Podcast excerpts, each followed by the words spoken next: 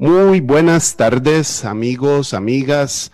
Bienvenidos, bienvenidas a una edición más de Charlemos, Polémico de Verdad, un programa dirigido por Carlos Fernández y conducido hoy, lunes 23 de noviembre, por su servidor Fabián Coto. Hoy tenemos un invitado, digámoslo así, ya conocido en Radio Actual y por supuesto acá en Charlemos.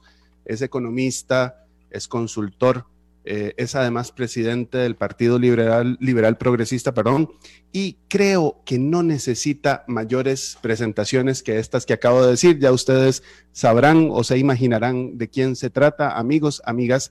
Es Eli Feinstein, que está acá otra vez con nosotros, a quien le agradecemos, Eli. Gracias por estar acá. Eh, buenas tardes, eh, Fabián, y buenas tardes a toda la audiencia de Charlemos. Eh, un placer estar por acá, Fabián, muy agradecido por la invitación. no. Un gusto, de verdad. Gracias, gracias a vos, Eli. Me gustaría tomarme la licencia de decir que ya sos, ya sos un amigo de Charlemos. Me tomo ese atrevimiento. Así lo considero yo también. y estamos muy agradecidos nuevamente por, por tu tiempo y por estar acá en un momento, amigos, amigas, cada vez, en verdad, yo quisiera que los lunes o los días que, empezamos una semana y tal, no llegar y decir, qué fregado está todo, pero es que es inevitable, es inevitable. Y esto me lleva a algo. Cada entrada de gobierno, no sé si ustedes estarán de acuerdo conmigo, si Eli estará de acuerdo conmigo, o dicho de otra forma, cada, cada cada crisis, porque ahora cada, entrada de gobierno, cada gobierno es una crisis, cada crisis suscita eh, a menudo el nombramiento de alguna especie de estructura paralela que le confiere de alguna u otra manera legitimidad a los gobiernos, una legitimidad que no, que no tienen en definitiva, ¿no?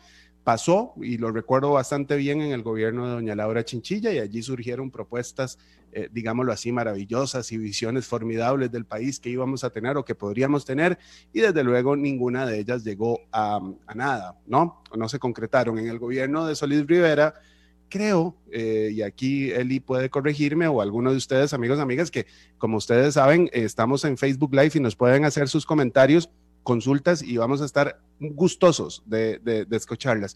Pero el gobierno Luis Guillermo Solís, no recuerdo que haya, no, no, recuerdo que haya ocurrido nada de eso, porque de alguna manera el, la administración Solís eh, Rivera ya se sabe como que nunca le hizo caso a nadie, ¿verdad?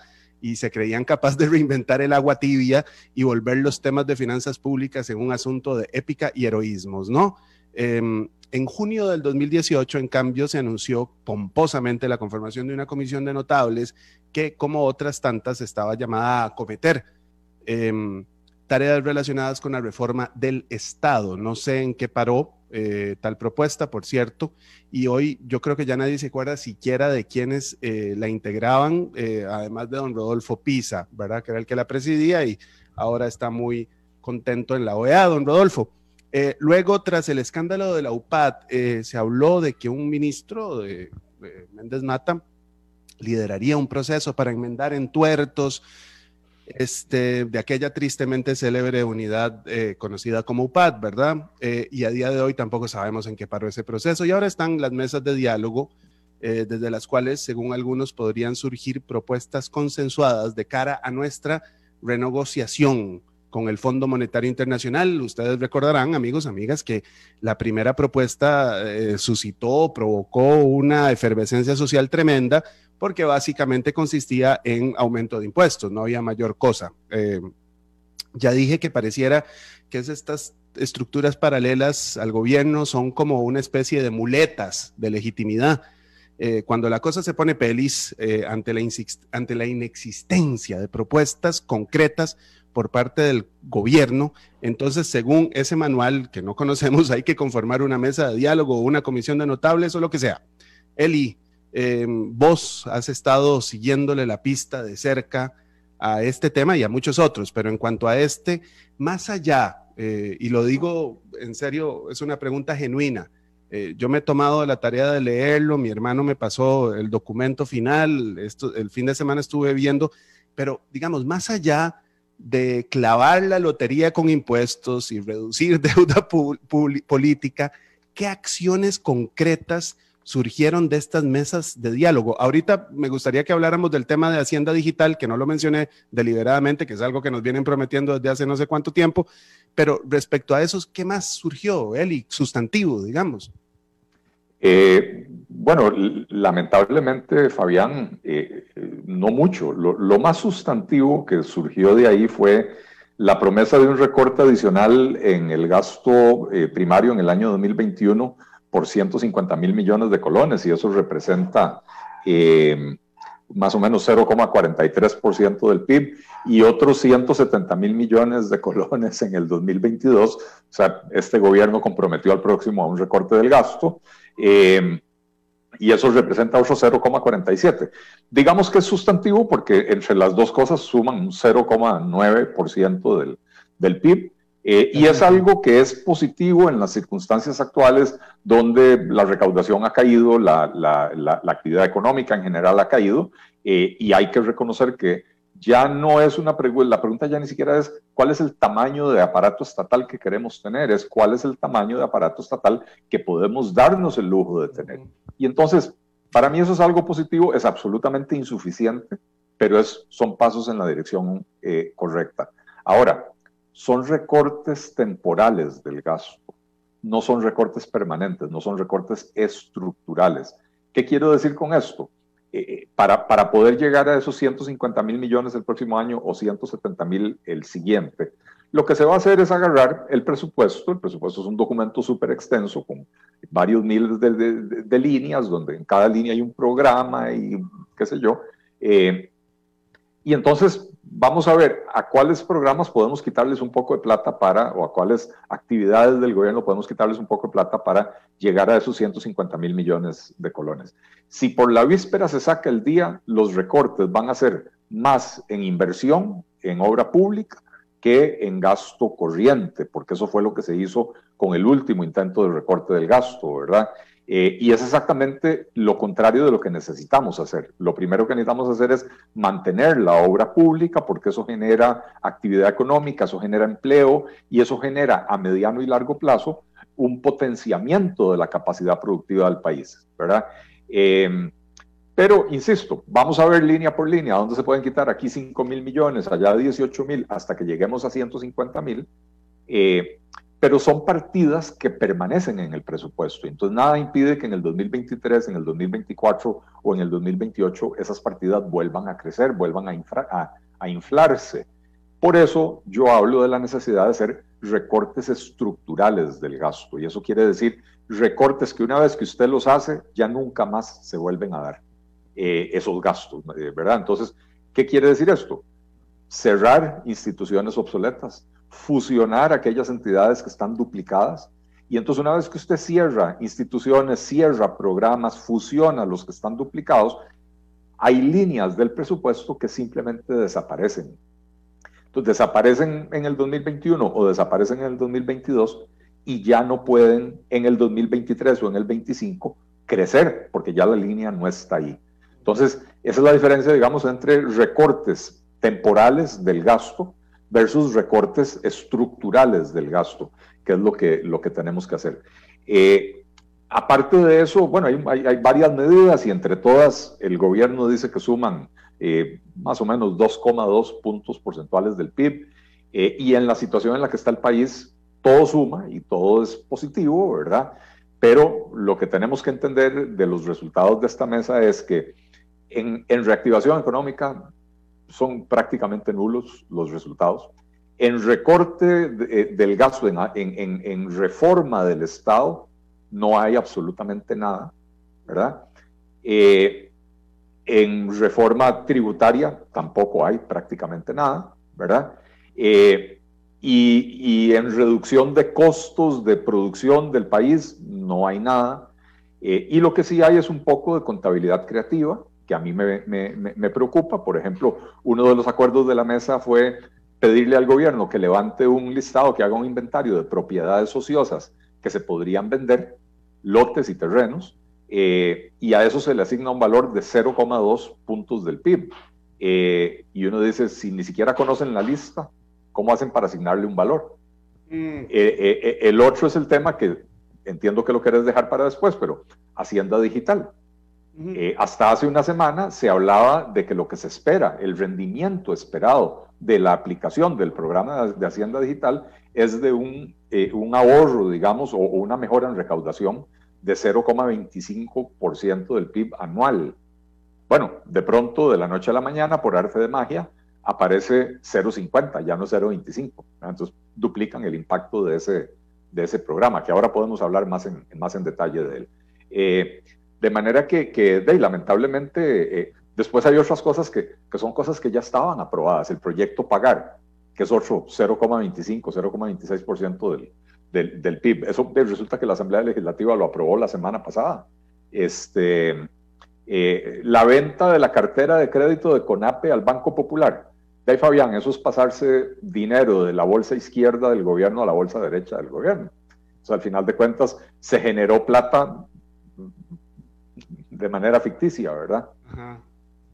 sobre ese tema, él y amigos también que nos escuchan, amigos y amigas, me parece que sería interesante profundizar un poco en esto de reactivación económica. Y lo digo em, porque es quizás em, la preocupación, no, no, no es quizás, lo, dice, lo dicen los estudios que se han hecho tanto del CIEP como del programa del Estado de la Nación, la preocupación eh, de todos y todas nosotros que, que, estamos acá en este país, eh, que estamos y que, que, y que nos tenemos que enfrentar diariamente a los rigores de la cotidianidad, es decir, que hay gastos corrientes, que hay em, comedera, que hay eh, alquiler, en el caso de quienes alquilamos, como yo, eh, que hay luz, que hay todas esas cosas. El tema de la reactivación económica es fundamental. El documento este dice literalmente eh, una cosa que a mí me llama la atención, porque siempre, o sea, es que tengo, yo tengo 39 años y tengo muchos de estar oyendo esto, cuando se dice, no, para reactivación económica, y siempre es lo mismo, readecuar la normativa para flexibilizar los requisitos para facilitar el acceso al crédito para las micro, medianas y pequeñas empresas. Tengo años de estar oyendo eso y nunca ha pasado. Eh, no, y no, y, no va a pasar porque seguimos viendo en este país la, banca para el desarrollo como un apéndice de la banca comercial. Y la banca para el desarrollo no, no, puede desarrollarse, valga la redundancia, con criterios de banca comercial. Eh, si, si, el primer requisito para que usted obtenga un crédito de banca para el desarrollo es tener una garantía real, es decir, una propiedad que usted puede hipotecar, listo, ya excluyó automáticamente por lo menos al 80% de los beneficiarios putativos del programa, ¿verdad? Este, y si se le van a aplicar los mismos cánones de medición del riesgo que se le aplican a las operaciones comerciales, entonces nuevamente usted está automáticamente excluyendo a, un montón de personas que podrían ser beneficiarias de, eh, eh, de, banca para el desarrollo, ¿verdad? Y en Costa Rica seguimos manteniéndolo bajo, digamos, la égida de la SUGEF, y la SUGEF tiene una normativa muy clara, no es culpa de la SUGEF. La SUGEF tiene una misión muy clara, pero que no es una misión que tenga que ver con objetivos sociales de promoción de actividad económica por parte de las micro y pequeñas empresas, ¿verdad? Eh, entonces son dos, son dos cosas completamente distintas. Eh, es un discurso vacío que le encantan los políticos tradicionales de este país. Ese es uno. El otro, que estoy seguro que lo leíste, simplificación de trámites. Y no te acordás que en mayo... Eh, el presidente salió a anunciar un programa de reactivación económica y el programa estrella de, la reactivación económica era precisamente un programa para, para simplificar y reducir trámites. Y bueno, esto fue en mayo, estamos en noviembre, han pasado seis meses y todavía no hemos visto un solo resultado de ese, de ese programa, ¿verdad? Entonces, pero, pero ojo, no le echemos las culpas a, a Carlos Alvarado. Desde el gobierno de José María Figueres, que yo recuerde, y ojo, no recuerdo para atrás porque en el de Calderón yo estaba estudiando fuera del país eh, y, antes del, del, de Calderón no estaba prestándole tanta atención a la cosa, ¿verdad? Eh, Eras adolescente, andabas en otras. No, no, no, eh, ya era universitario, qué sé yo, pero, pero bueno, andaba, andaba en otras, definitivamente. Este, desde el gobierno de, de José María Figueres, 94-98, todos los gobiernos, sin excepción, han tenido un programa de mejora regulatoria, cada uno con su nombre, simplificación de trámites, desregulación, etc. Eh, En el gobierno de José María lo lideraba eh, mi buen amigo don Jorge Woodbridge. En el gobierno de don Miguel Ángel Rodríguez, eh, que en paz descanse mi buena amiga Vilma Villalobos. Y así, por el estilo, en todos los gobiernos han habido programas de, de mejora regulatoria y nada pasa, ¿verdad? Entonces, ese es un discurso trillado que no nos va a llevar absolutamente nada. Necesitamos empezar a pensar, como dicen los gringos, fuera de la caja. Eh, outside the box. No podemos seguir pensando en recetas tradicionales cuando tenemos una economía que lleva una década estancada y es que hay que reconocerlo de esa manera. Lleva una década creciendo a, tasas anémicas de crecimiento.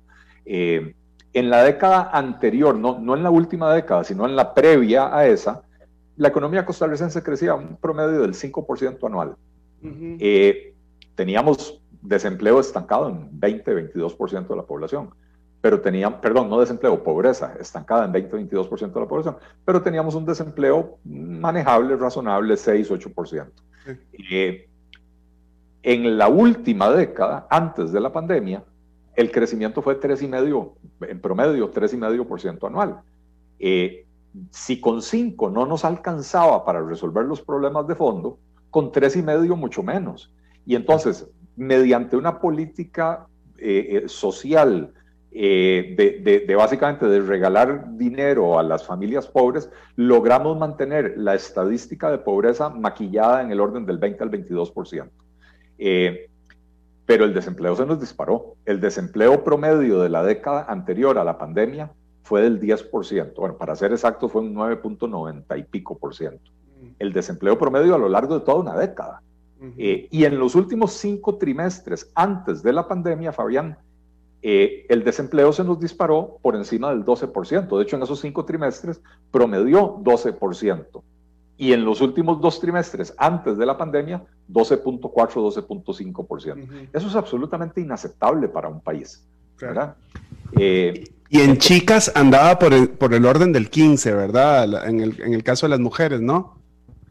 Eh, antes de la pandemia, en, en, mujeres... Poquito antes andaba muy alto, no, no, recuerdo, pero era cercano al 15, era mucho mayor. sí, siempre ha, sido, siempre ha sido mucho mayor el desempleo femenino que el masculino. O sea, cuando uno habla de un 12,5%, eso es un promedio. Si no me equivoco, el masculino andaba por el orden del 9, eh, no, no, tengo de memoria la cifra. Si no me equivoco, eh, el masculino andaba por el orden del 9 al 10% y el femenino andaba por el 15-16%. Es, es terrible es terrible, y, pero no solo eso, la tasa de participación femenina es mucho menor que la tasa de participación masculina. O sea, no, no, no solo es que, que, porcentualmente más mujeres están, o proporcionalmente más mujeres están desempleadas, sino que además una mucho menor proporción de, de, las mujeres totales está en la fuerza laboral, ¿verdad? Entonces, por los dos lados es, es una tragedia, ¿verdad? Eh, entonces, no, no podemos pretender salir de donde estamos, Fabián, sin verdaderas políticas de reactivación económica. Eh, el mayor crecimiento económico, hay que entenderlo, no siempre se traduce en mayor empleo, eh, sobre todo cuando ese crecimiento económico se da eh, en, en, un contexto de un cambio tecnológico importante, porque muchas veces la nueva tecnología viene a reemplazar puestos de trabajo. pero definitivamente, sin crecimiento económico no hay política de empleo que funcione y sin crecimiento económico tampoco hay una solución eh, sostenible para el problema de las finanzas públicas. Como decían nuestros abuelos, sin cacao no hay chocolate, ¿verdad? Es una cosa que a veces parece demasiado obvia, pero, pero no le prestamos tanta atención, ¿verdad? Así es, así es. Voy a leer algunos comentarios, amigos, amigas y Eli, em, que estás acá con nosotros. Vamos a leer unos comentarios de, personas que están acá. Te mandan saludos. Israel Núñez em, te manda saludos. Eh, también Eric Corrales. Eh, Daniel Guzmán desde Arenilla de Cartago, que ese es un paisano mío. Arenilla es un nombre eh, interesante porque en realidad es Guadalupe. a ver, Arenilla era el nombre histórico, pero ahora se llama Guadalupe. Entonces, claramente don Daniel Guzmán Ovares es un guadalupano de cepa, porque esos son los que saben que se les decía arenilla. Eh, Diego MRR, no sé, dice que eh, hace una alusión al tema de la, de, simplificación de trámites, ¿verdad? Y dice cómo es posible que para la realización de un, de un trámite de construcción de vivienda sigamos durando en promedio 60 días. Eh, yo creo que esa es una, cosa que da en el, en, el, clavo, ¿verdad? El testimonio de don Diego, porque mm, históricamente, ¿verdad? Él y, y, esto lo, un, toquecito antes de ir a la corte, me, encantaría escuchar tu opinión eh, antes de ir a corte. Eh, históricamente en las crisis el tema de la construcción siempre sale, ¿verdad? Así fue, digamos, eh, don Cleto, después de la crisis, don León Cortés, después de la crisis de los 30 acá, el tema de la ley de la varilla y la, la, varilla y el cemento y tal, es una cosa ordinaria, digamos, entonces se facilita eso porque es como una locomotora, ¿no? Sí, bueno, ciertamente es que la, construcción eh, no solo es una actividad que requiere grandes inversiones y genera muchísimo empleo, además en el contexto actual de Costa Rica genera empleo eh, para, para las personas, digamos, de más bajas cualificaciones en el mercado laboral, que es donde más se concentra el desempleo, ¿verdad? Entonces, eh, podríamos hablar de que es una buena política, no sé si redistributiva, pero una buena política de generación de ingresos para las, para las, eh, las clases más bajas de la, de la sociedad costarricense, que son las que están más golpeadas. pero no solo esos elementos, sino que además la construcción es precursora de otro montón de actividad económica. Cuando hablamos de la construcción de un hospital, bueno, el equipamiento del hospital es tanto o más caro como la construcción del propio hospital. Y entonces esto genera un montón de actividad comercial, esto genera un montón de, capacitaciones para el uso de nuevos equipos, etcétera. Genera actividad por todas partes. La construcción de un, de, un complejo residencial. Bueno, las personas compran la casa, y eventualmente van a necesitar muebles y electrodomésticos y, otro montón de cosas, ¿verdad? Eh, algunas de las personas tienen ya cosas y las llevan, pero otras cosas siempre es necesario comprar. Entonces, la actividad económica, perdón, la actividad constructiva es precursora de mayor actividad económica y por lo tanto es importante eh, eh, que sea una, una actividad que crezca sanamente en la economía y lamentablemente desde antes de la pandemia, la construcción en Costa Rica el año anterior a la pandemia se había contraído en más de, en dos dígitos, ¿verdad? no, recuerdo el 13, 14%, una cosa así por el estilo, y ya con la pandemia ni hablar. Sí, gracias Eli, y gracias también a ustedes. Eh, nos aclara don, don Daniel que en el código postal todavía aparece como Arenilla, Guadalupe. Yo no sabía eso, yo no sabía eso. También nos dice Evisir, Siles Matarrita, Em, le dice a Eli que, em, que ya todos sabemos esto, que traiga propuestas. Eh, al final, don Evisir, vamos a, vamos a darle un espacio para que Eli nos, nos cuente un poco de, sus ideas eh, y de sus propuestas concretas para esto. Antes, bueno, por supuesto, vamos a ir a un corte, amigos, amigas, sigan acá, pero ya, ya, ya, ya volvemos, no se, no se, no se vayan. Muy buenas tardes, amigos, amigas. Gracias por seguir acá en Charlemos. Estamos con Eli Feinsay conversando sobre temas relacionados eh, con las mesas de diálogo, los alcances y nos quedaron algunas cosas antes del corte en el tintero eh, sobre temas de propuestas. Eli, ¿verdad? ¿Te gustaría profundizar sobre eso? Sí, claro, eh, para, para responderle la, la, pregunta a la persona que, que la hizo. Este, eh, a ver, ciertamente hay, que hacer propuestas y, si usted me sigue en mis páginas se dará cuenta de que, constantemente estoy haciendo propuestas en las páginas del Partido Liberal Progresista también. Le voy a dar un ejemplo de una propuesta que eh, eh, estamos trabajándola, ya, ya la tenemos bastante avanzada, ya la semana pasada empezamos a hablar públicamente de ella y es una, es una propuesta que permitiría generar crecimiento económico, que es precisamente lo que, lo que requiere la economía y que por medio de esa generación de crecimiento económico se genera empleo y se genera mayor recaudación. Eh, tenemos un montón de dinero parqueado en el ROP, en el, en, el régimen eh, obligatorio de pensiones complementarias.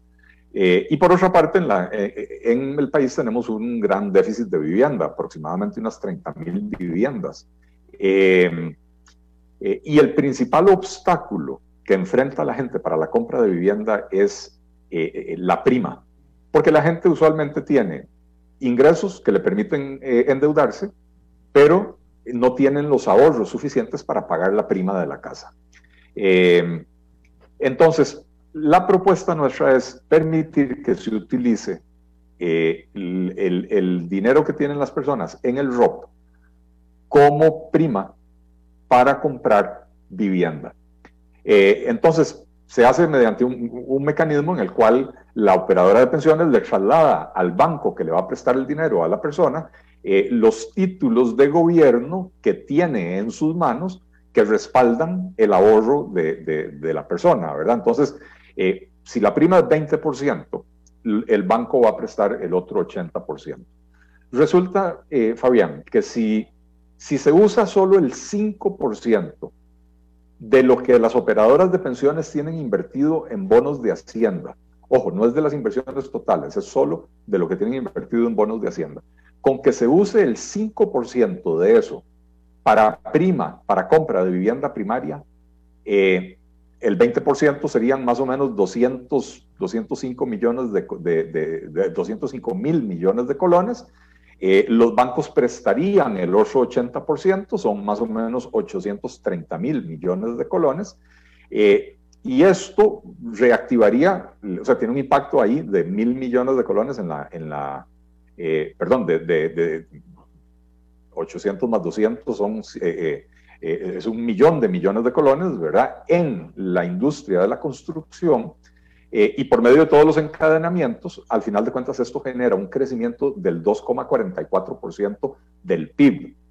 Eh, y al generar ese 2,44%, genera alrededor de 27 mil empleos, 14 mil de ellos directamente en la construcción.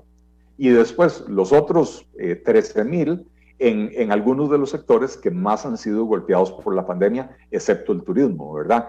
Que son, bueno, la construcción ya lo habíamos dicho, el comercio, eh, la minería, que tiene que ver con la extracción de materiales eh, y, agregados para la construcción, ¿verdad? Eh, y el transporte. ¿Ah? Entonces, canteras, sí, esto. Exacto, las canteras precisamente. Son 27 mil empleos que se generarían y esto tendría un impacto en la recaudación de 261 mil millones de colones, que es un 0,72% del PIB. Eso es más que cualquiera de todas las propuestas que se acordaron en la, eh, en la mesa de diálogo del gobierno. Bueno, así como esa propuesta, Fabián eh, y don Evisir, era el nombre. Evisir. Don Evisir. Así como esa propuesta, estamos trabajando en el Partido Liberal Progresista en otra serie de propuestas que no, no puedo presentar en este momento porque estamos haciendo los cálculos, las estimaciones de cuánto podrían generar. Eh, pero el, el, punto es, hay que pensar afuera de la caja. No podemos seguir pensando en soluciones tradicionales. El año antepasado, eh, en el 2019, cuando el gobierno, el Banco Central anunció que iba a bajar el encaje mínimo legal, yo vaticiné públicamente, dije, eso no va a funcionar. La plata que, que va a quedar, que se va a liberar para los bancos, que eran aproximadamente 600 mil millones de colones, no se van a utilizar porque la economía está estancada y porque hay una crisis de, desconfianza, digamos. Eh, y entonces, mientras no cambien esas condiciones, eh, nadie va a ir corriendo al banco a pedir que le presten la plata. Dicho y hecho, esa plata regresó a las arcas del Banco Central. Ahora en la pandemia, el gobierno anuncia que para reactivar la economía, no sé si lo recuerdan, en mayo o por ahí, iban a crear un programa de crédito de, si mal no recuerdo, 800 o 900 mil millones de colones, que una vez que los bancos dijeron qué es lo que iban a ofrecer, se redujo a un poco más de 500 mil millones de colones. Bueno, de esos 500 y resto mil millones de colones, no se llegaron a colocar más de 100 mil millones de colones. ¿Por qué? Porque una vez más, eh, eh, eran créditos supuestamente para invertir, para hacer crecer los negocios, y en media pandemia nadie estaba pensando en cómo endeudarse para hacer crecer un negocio cuando el negocio está cerrado. Y lo que la gente necesitaba era crédito para sobrevivir, era, era capital de trabajo para sobrevivir, pero no fue pensado de esa manera. Entonces, un programa como el que acabo de mencionar eh, ataca un problema específico, el, déficit de vivienda, que por cierto se me olvidó mencionar, disminuiría el déficit de vivienda a la mitad ¿verdad? Este, eh, y entonces ataca un problema específico, identifica quiénes van a ser o, cuál es el segmento poblacional que puede tener acceso a ese, a ese crédito, ¿verdad? Y al tener ese respaldo de la prima con los bonos de Hacienda que tienen las operadoras de pensiones, los bancos pueden prestar el otro 80%. Eh, Interesante eso, Eli, ahora que lo mencionas, porque según lo que yo leí también en el documento, el 93% de la deuda interna eh, de nuestro país eh, se encuentra en manos de operadores de pensiones, algunos bancos comerciales y entidades tipo Caja, Jupema, INS y, algunas cooperativas y, asociaciones solidaristas, ¿verdad? Así es. Eso explica un círculo perverso, ¿verdad? Si se quiere, ¿no? Sí, eh, eh, eh, Rodrigo Chávez hablaba de, un canibalismo, este, un canibalismo que, en el sentido de que, por ejemplo, para financiar al PANI o para financiar al INDER, eh, el gobierno hace una transferencia, el Ministerio de Hacienda hace una transferencia a estas instituciones, en algunos casos incluso hay impuestos específicos para financiarlas, ¿verdad? Entonces, el costarricense paga los impuestos para financiarlas, estas entidades después no gastan todo lo que reciben y le devuelven la plata a Hacienda, pero no, no es que se la devuelven, le compran bonos a Hacienda. Y entonces Hacienda tiene que pagarle intereses a la entidad por el dinero que no gastó. Y los costarricenses, que somos los que pagamos toda la cuenta de los impuestos, pagamos el primer impuesto para financiar al PANI y pagamos el segundo impuesto para pagarle intereses al PANI por la plata que no pudo gastar. Bueno, aparte de ese canibalismo, hay una endogamia terrible. Bueno, yo, te decía, eh, eh, la, la, propuesta de venderle la cartera de crédito del CONAPI al Banco Popular es pasarse plata del bolsillo izquierdo al bolsillo derecho. Eh, incluso cuando salen con propuestas de vendámosle el ICE al, al, al INS o vendámosle el ICE al Banco de Costa Rica. pero estamos manteniendo todo dentro de la misma olla, simplemente en diferentes lados de la olla, ¿verdad? Y, y, no estamos resolviendo el problema. Y eso es precisamente lo que, lo que provoca que el crecimiento económico en Costa Rica eh, se haya ralentizado, que no, que no se pueda crecer, porque estamos ex, exprofeso excluyendo al sector privado de una gran cantidad de actividades en las que se podría desempeñar perfectamente bien, porque estamos reservando los mayores negocios de la economía para entidades estatales que no necesariamente lo hacen de la manera más eficiente. Bueno, ese es un tema, eh, ahora en, el último bloque me encantaría hablar de eso, em, sobre el tema de venta de activos, que es polémico, es complejo, muy complejo, además de polémico. Em, porque em, yo me acuerdo, por ejemplo, en el tema de Argentina salió carísimo, lo hicieron pésimo, ¿no? La experiencia argentina es la casi de manual de las peores, ¿no? Pero sobre lo otro que mencionabas, Eli, y esto antes de ir al corte me encantaría en unos 40 segundos, eh, no es, vos decías hace un ratito que la década, em, la última década antes de la pandemia, estuvimos creciendo raquíticamente era de alguna u otra manera una tendencia más o menos continental, ¿no? Digamos, América estaba, América, tanto América del Norte como América Latina estaba mal, pero sí habían excepciones, ¿verdad? Yo recuerdo, por ejemplo, leer Panamá, República Dominicana, estaba creciendo formidablemente. ¿Qué no hicimos? Bueno, lo, que no hicimos es las reformas que la economía costarricense está pidiendo a gritos desde hace muchos años eh, y, y, nos hemos rehusado a hacer. Eh, y entonces, insisto, seguimos manteniendo un aparato estatal que crece sin control, crece mucho más allá de su, de su, de, su, propia capacidad de generar ingresos. Ojo, la capacidad del Estado de generar ingresos es la capacidad que tiene de extraer recursos del sector privado, ¿verdad? Eh, y entonces, si tiene capacidad de extraer el 14% de la producción nacional, pero gasta el 21 o el 22, pues no hay manera de sostener eso. Entonces, ¿qué, no hicimos? No hicimos reformas para modernizar el aparato productivo costarricense, no hicimos reformas para reducir los costos de producción, dejamos que el ICE hiciera lo que se le pegara la gana para finalmente, después de 15 años, enterarnos de que lo que había era un truco contable, que el ICE simple y sencillamente reportaba sus inversiones de una manera que no es compatible con las normas internacionales de, información financiera y que eso inflaba las tarifas, ¿verdad? este, entonces, básicamente, dejamos al Estado hacer lo que se le pegaba la gana.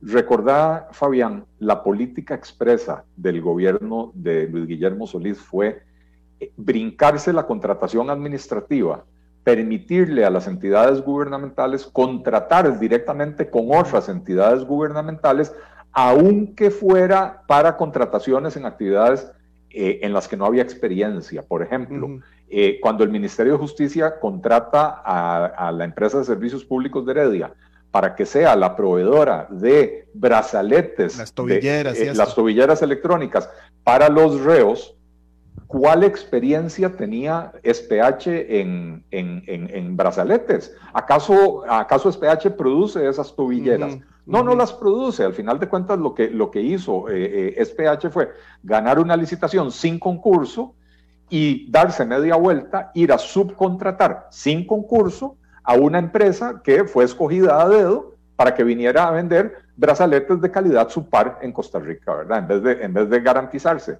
en un concurso público la mejor calidad o la mejor tecnología, ¿verdad? Fue, una intermediaria. Así es. Y, SPH lo que hizo fue cobrar una comisión. Exacto. Eh, pero eso mismo hizo SPH cuando lo contrataron para diseñar factura electrónica y eso mismo... Que es un desastre, por cierto. Claro, bueno, acordate cuando querían contratar a ICE para eh, hacer la remodelación del Teatro Nacional. Me, acuerdo. Eh, querían contratar a ICE para construir carreteras y, y al final de cuentas era una política activa de exclusión del sector privado de actividades donde podía haberse desempeñado mejor. Vamos a ir a un último corte, amigos, amigas, y ya, ya, ya, ya volvemos, que esto está muy interesante. Gracias, amigos. Acá seguimos con Eli Feinstein. Estamos en el cierre. Eli, tal vez en un minutito y medio. Danos ahí tu cierre, minuto y treinta, que ya en, en radio se va así rapidísimo todo. Eh, Mira, Fabián, yo creo, y, Radio Escuchas, yo, yo, creo que, a ver, llegó la hora, ya, se acabó la mesa de diálogo, lo que produjo es lo que produjo, es absolutamente insuficiente para la magnitud del problema que, eh, que tiene el país. Em, se pretendía un ajuste de dos y medio puntos, se logró 2.2, pero lo que el país necesita es un ajuste de, de por lo menos cuatro y medio, cinco puntos porcentuales. Es hora de que el gobierno se decida a gobernar, a tomar decisiones. Las decisiones no van a ser fáciles, pero tiene que eh, ir a, conversar donde se toman las decisiones en la Asamblea Legislativa y tratar de convencer a suficientes diputados de que, eh, eh, de que le aprueben una reforma significativa. Em, insisto, es necesario pensar fuera de la caja. Hay propuestas muy valiosas que han hecho muchas personas de diferentes partidos políticos, de la academia, etcétera, eh, pero es hora de sentarse con la, con la calculadora, hacer sumas y restas y decir, esto aporta, esto, esto verdaderamente mueve la aguja, eh, pero entendiendo de que tenemos que hacer, eh, tenemos que darle vuelta por completo a la ecuación fiscal, haciendo disminuir los gastos para, para poder empatarlos con el, con, el, con el ingreso, a punta de crecimiento económico. Eso, gracias Eli, en verdad te agradecemos mucho tu tiempo, sabemos que estás muy ocupado y eh, en verdad eh, es un gusto tenerte acá, gracias.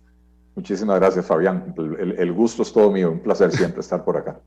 Gracias a ustedes también, amigos, amigas. Gracias al Cabo López, que debe estar ahí en cabina. Em, le mandamos un saludo que hace posible esto también. Amigos, amigas, les recordamos, esto es importante, el próximo jueves vamos a estar con Leonardo Merino, que es eh, investigador del programa Estado de la Nación. Él es el director de investigación, es un tipo tremendamente competente, tremendamente interesante. Em, y vamos a hablar con él sobre este informe donde aparecen muchas de las cosas que hemos hablado hoy con Eli. Em, y bueno, les invitamos, en verdad, les invitamos también a seguir que está Opo Marín ya ahí haciendo fila en la cabina con los consentidos. Eli, gracias, amigos, amigas. A nombre de don Carlos Fernández, nuestro director y de todo el equipo Charlemos, les deseamos una feliz tarde. Saludos, abrazos a todos, cuídense mucho. Gracias. Charlemos, polémico de verdad. Con Popular Pensiones es muy fácil y seguro actualizar sus datos personales. Así recibirá el estado de cuenta de su FCL y ROP todos los meses. Solo llame al 800 247 0111. Ingrese